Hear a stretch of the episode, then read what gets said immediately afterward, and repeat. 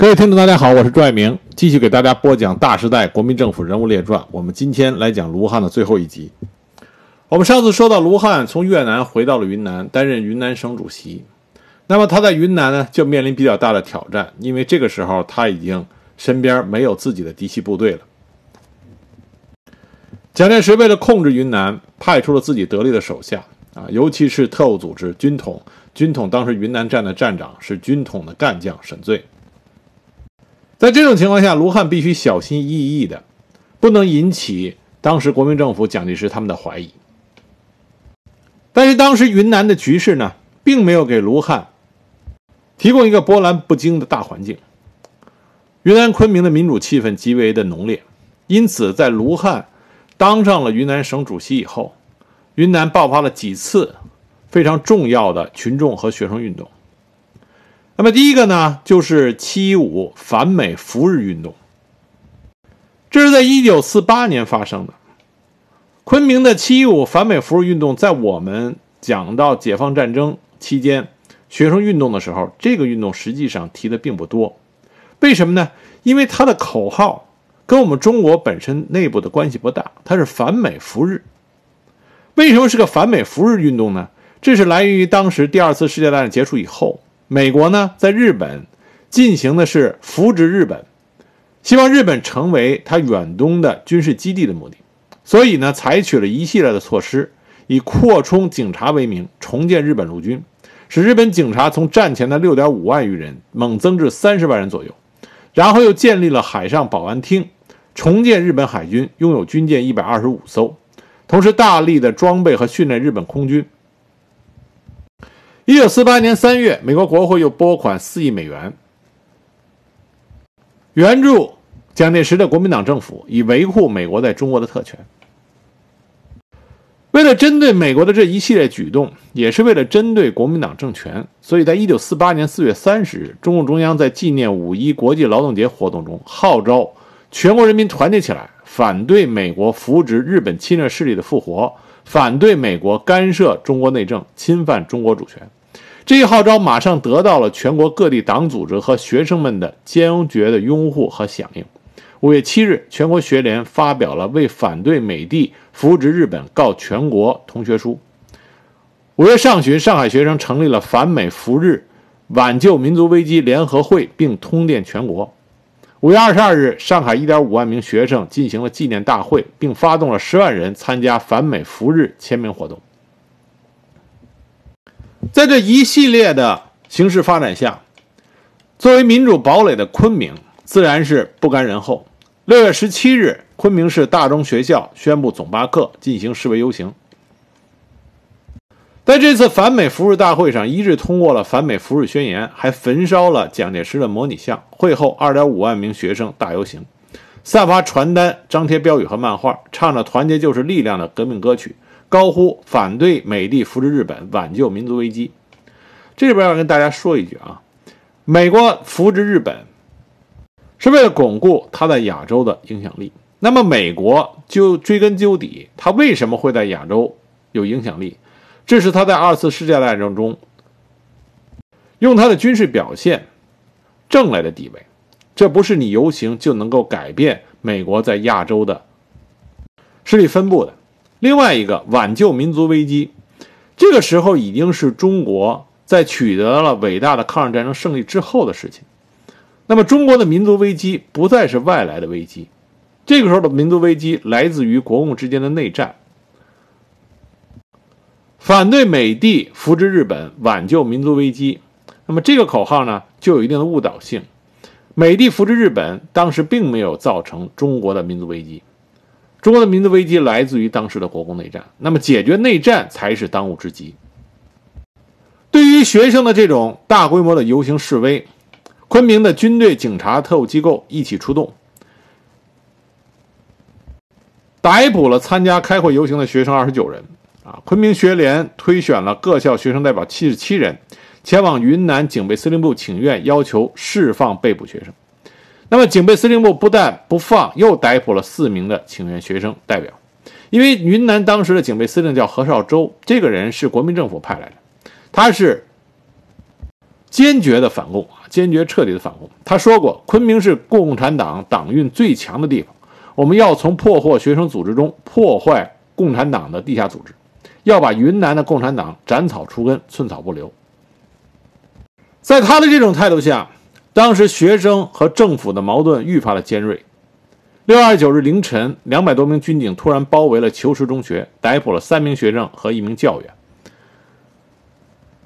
七月一日，学生们组织宣传队上街宣传，又遭到了当时国民党军警的殴打和绑架，十六名学生被捕，十名学生受伤。七月四日，社会各界人士两百三十人联名上书云南省主席卢汉和警备司令何绍周，要求当局释放被捕学生。省参议员九人致函警备司令部，要求放人。各报刊也刊出各方呼吁释放被捕师生的文章。其实，本来这场运动他所提出来的口号是值得商榷的，但是你这样大规模的用武力去镇压学生的请愿和示威的意愿，这就想使得本来可以解决的矛盾迅速的激化。到了七月八日上午，特务竟然开枪击伤了在南南京中学校门口的三名学生。七月十三日，蒋介石派教育部首席参事刘英士到昆。啊，到昆明，名曰疏导学潮，但实际上已经决定由警备司令部实施对学生的采取武力镇压。解放战争中啊，在国统区，关于学生示威和民主人士的运动，国民党政府一味采取武力镇压，这是一个极大的败笔。那么，七月十五日凌晨四点左右，两千多名武装分子在何绍周的亲自指挥下，进攻集中在云大。和海和南京中学东周楼和礼堂楼的学生，南京中学四百余徒手学生全部被捕，大批学生被打伤。那么这时候卢汉看不下去了，所以在七月十六号下午，他到现场提出与学生谈判，学生还是愿意和卢汉进行谈判，所以被围困的几个学联领导人共同商量以后，和卢汉进行了谈判，决定从楼上撤下来。军警把撤下来的学生全部拘捕，两个学校共同逮捕了八百多名学生。那么，在卢汉的要求下，对十五岁以下的年幼同学，请保释放。一百多名师生送进监狱。那么，另外的四百多人，集中在警备司令部和教育厅联合建立的夏令营，训练思想，进行感化。那么，被关押的师生呢，在监狱里。坚持进行斗争，那么在外部呢，社会各方面进行了同情、支持和声援。卢汉也要求尽量的把这件事平息，所以，一九四九年二月，这些被关押的师生全部出狱，而夏令营呢，也在当年的九月五日就结束了。那么在这场运动中啊，卢汉的表现并没有明显的亲共。虽然他比较同情学生啊，但是并没有明显的亲共啊亲共的这个倾向。另外，在他的斡旋之下，这场针锋相对的斗争里边，并没有出现真正的死亡。尤其对于被捕的师生，没有进行大规模的杀戮。到了一九四八年底，卢汉奉蒋介石的电召去南京接受指示。一九四九年一月十二日，返回昆明。这个时候，卢汉估计国民政府已经坚持不下去了，但是他还抱有一定的希望，觉得国民政府还能坚持两三年，所以他决定回到昆明之后，一直等待时机。一九四九年一月，中国人民解放军桂滇黔边纵队啊，简称边纵成立，进一步推动云南的武装斗争发展。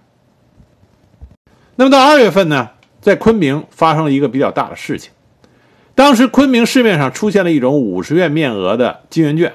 与中央银行昆明分行备案的花色和印章笔画极不一致，这本来就是中央银行发行局采用了两种不同的图样，分别在上海和香港印制，都属合法的真币。但是因为官僚作风和消息滞后，这两种版本的金圆券都已经在昆明市面流行的时候啊，流通的时候，昆明分行仍然只收到发行局寄来的上海版本的票样，所以银行职员就将香港版的金圆券认为是假币。啊，金圆券这个事情绝对是国民政府在抗战结束之后啊最大的败笔。本来在抗战结束之后啊，就会出现生产过剩，引发物价飞涨。那么金圆券的实施过于的草率和仓促，在具体实行过程中又出现了太多的弊病，像这种居然有两种版本，然后地方银行还没有受到啊还没有接到及时的通知，这都是人为的错误。那么二月十二日，在昆明有一个小贩拿着一张香港版的金圆券到南平街中央银行昆明分行进行兑换，结果就被银行职员认为是假币，盖上了伪钞作废的图章。这一消息迅速传传开以后，本来就对货币贬值惶惶不安的群众更加恐惧，所以就到中央银行昆明分行进行挤兑。当时正值周六，银行中午就已关门，下午也不对外营业，所以下午一点左右。愤怒的群众蜂拥而上，打开了银行侧门，一拥而入，将银行的营业厅、办公室砸了个稀烂，并且哄抢各种东西。银行方面只能是打电话报警。云南保安司令部闻讯派出三十多名宪兵，会同昆明市警察局第一分局的警察，把中央银行昆明分行包围起来，当场抓捕了多人，关押在楼上。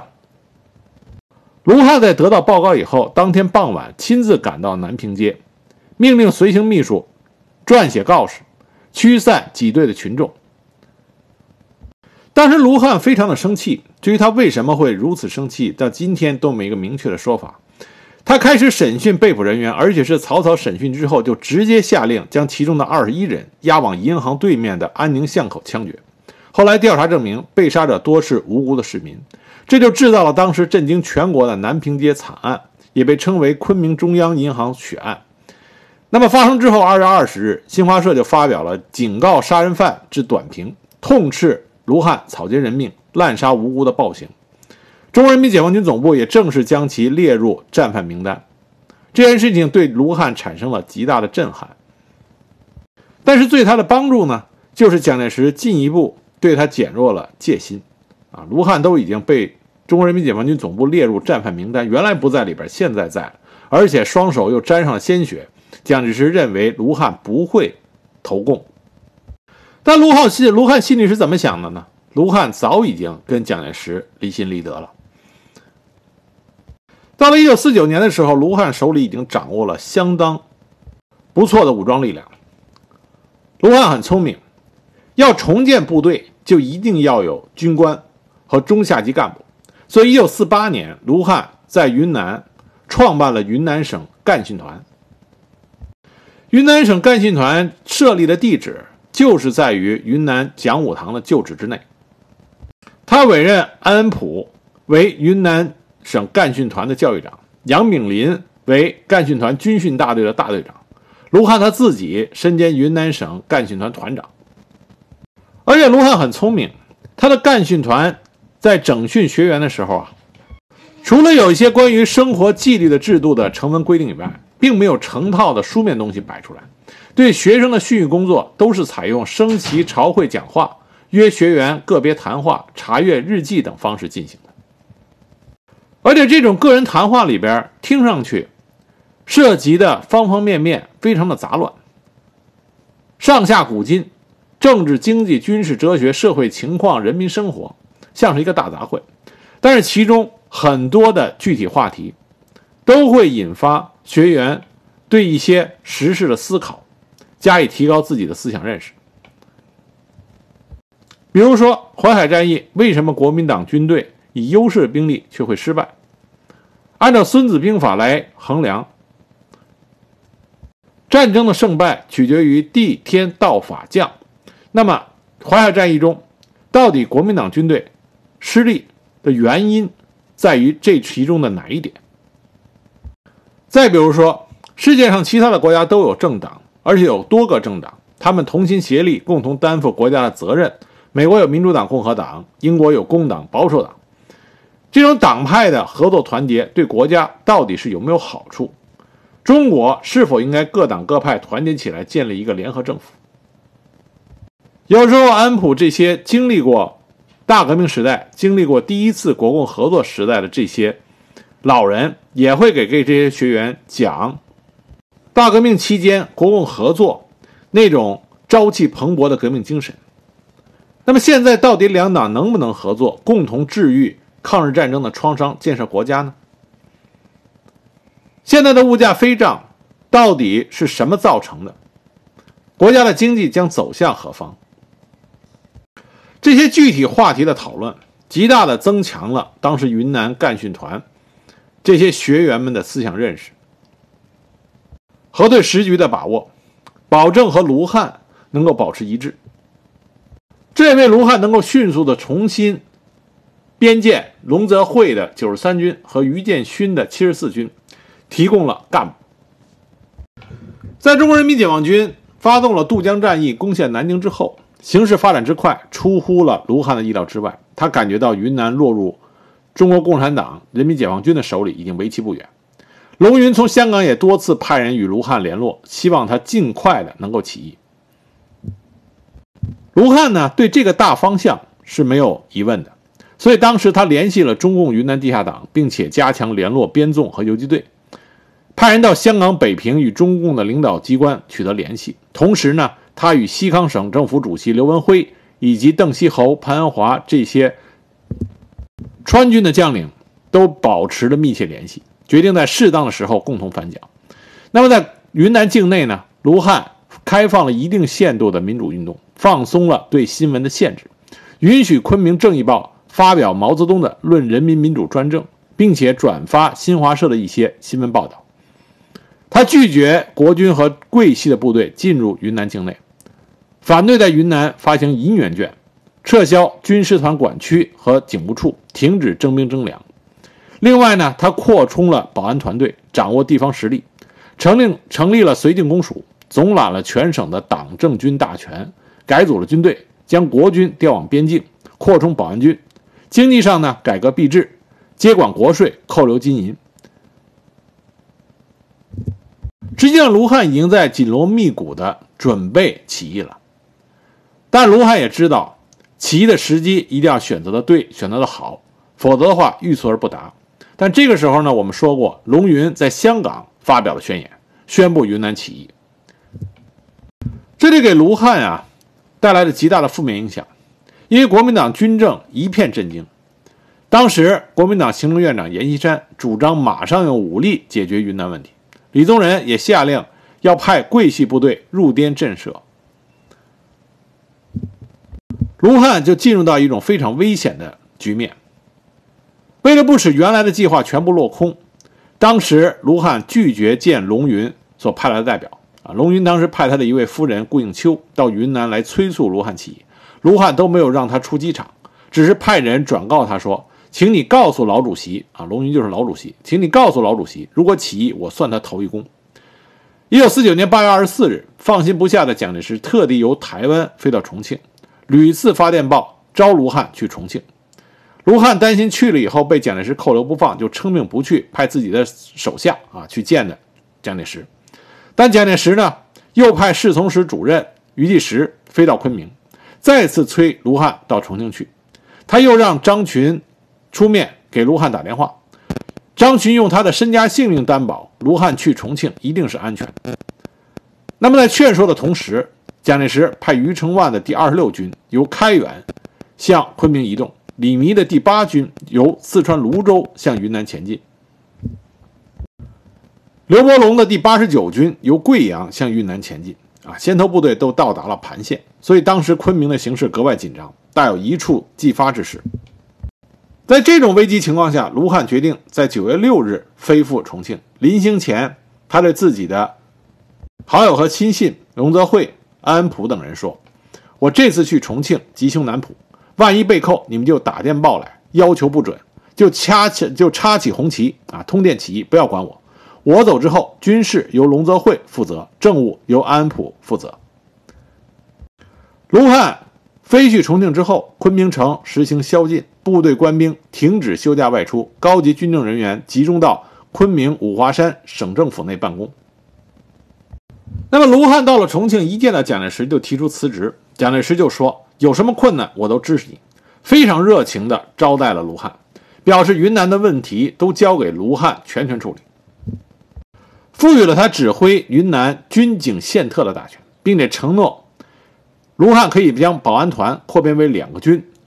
给现银一百万元的军费、武器弹药、装备陆续补充，但是作为交换条件，蒋介石向卢汉提出了三条：一是取消云南省参议会；二是逮捕一百多人，附有一个名单；三是要封几个报馆和学校。还有一条是要撤换民政厅厅长安普。卢汉呢，考虑到这个时候起义时机尚不成熟，所以全盘答应。那么蒋介石就让卢汉安全的飞回云南。当时国民党内的一些高官坚决的反对将卢汉放回云南，其中阎锡山是最主要的代表。当时阎锡山据说啊，在卢汉的飞机刚刚起飞飞离重庆的时候，他已经派人追到了机场，想把卢汉拦下来。卢汉飞回昆明之后啊，下定起义的啊，下定起义的决心就更加坚决了。但时机的把握是一个关键的问题。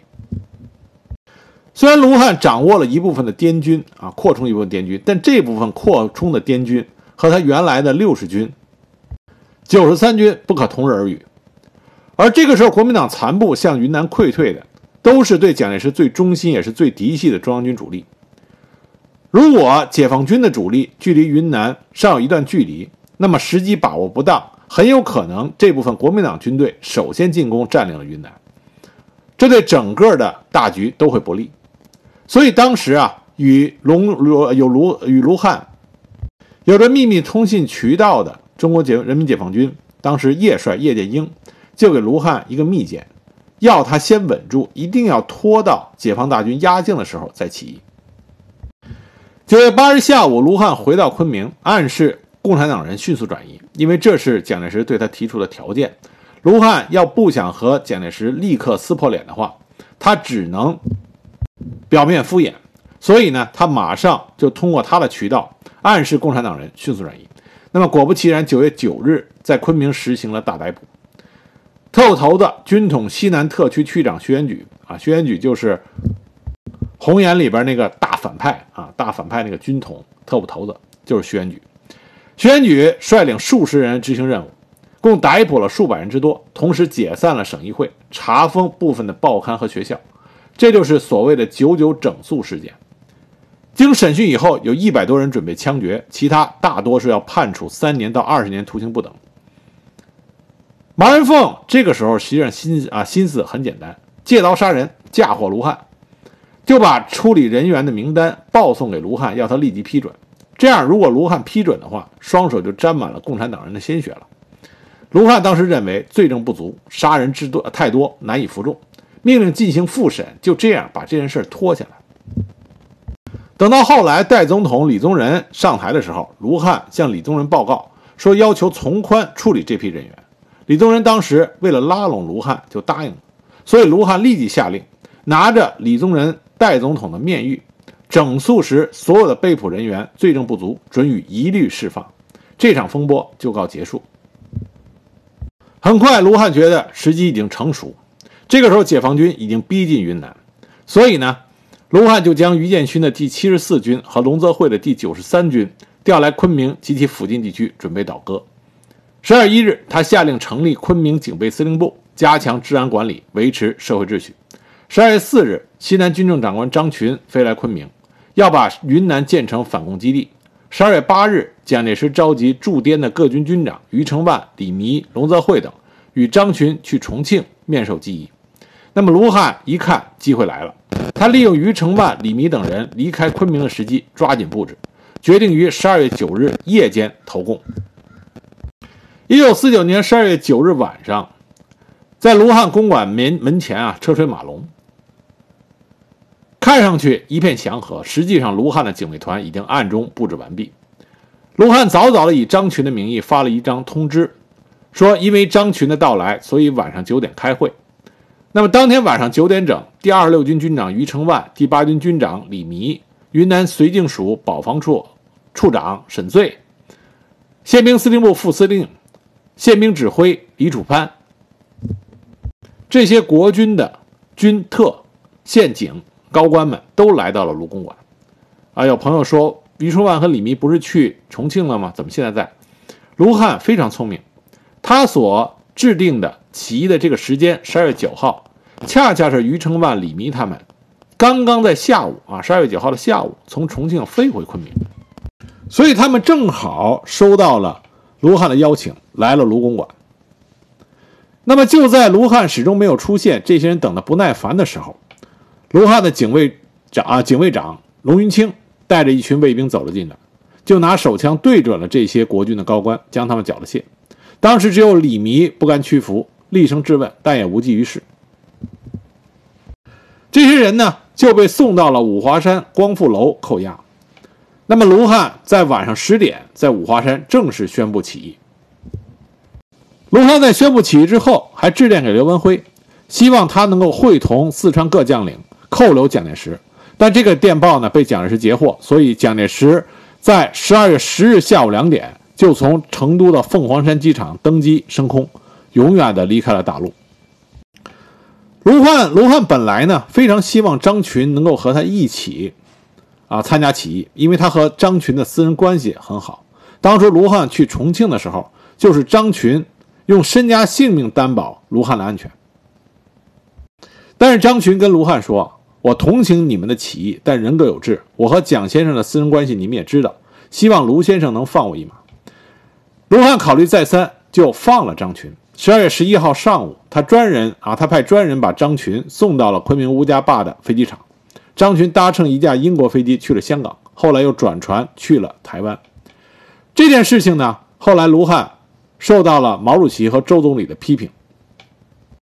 一九五零年的时候，周总理曾经说过：“说卢汉未与我们商量，就把张群放了。如果不放的话，我们可以当做筹码，和蒋介石交换张学良。”那么，对于被扣押的李李弥和余承万等人，在卢汉警卫人员的逼迫下，也被迫在同意起义的声明上签了字。当时沈醉也被用枪逼着签了一份手令。命令所有军统的内外勤人员及一切公开和秘密单位的工作人员拥护卢汉的起义。那么，一九五六年的时候，沈醉因为是起义投诚人员而被特赦。所以我们在看反映功德林当时战犯监狱里的那些影视作品和文学作品的时候，都会提到沈醉在里边最愤愤不平的一件事情，事情就是他在起义声明上签了字，所以他是起义人员，不应该作为战犯被关押在功德林。卢汉主导的这次云南起义，从时间的把握上、整个的谋划上，以及前面对国民党中央政府的麻痹上，啊，都做得非常的优秀。